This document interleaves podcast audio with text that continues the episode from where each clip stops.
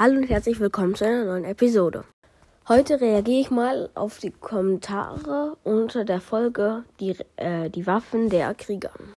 Fangen wir da direkt auch schon mal mit dem ersten Kommentar an. Wie lange spielst du BOTW?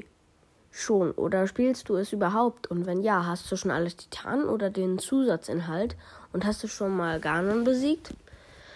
Also Ganon habe ich locker schon 18, 19 Mal besiegt. Ich habe ähm, den Erweiterungspass, also den Zusatzinhalt, wie du es sagst.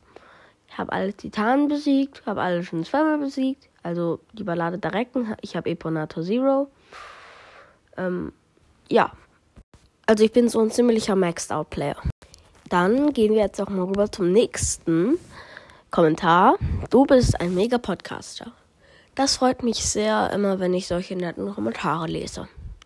Dann gehen wir auch zum letzten Kommentare, äh, zum letzten Kommentar. Und es gibt auch vielleicht einen Teil 2, wenn noch weitere Kommentare dazukommen. In Zelda gibt es keine Peitschen und eine Art von einem Enterhaken.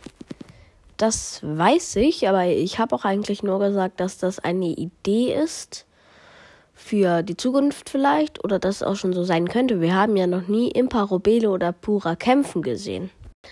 Außerdem ist das das offizielle Masterworks Buch von Zelda Breath of the Wild, also von Nintendo. Das heißt, das ist entweder eine Idee oder etwas für die Zukunft.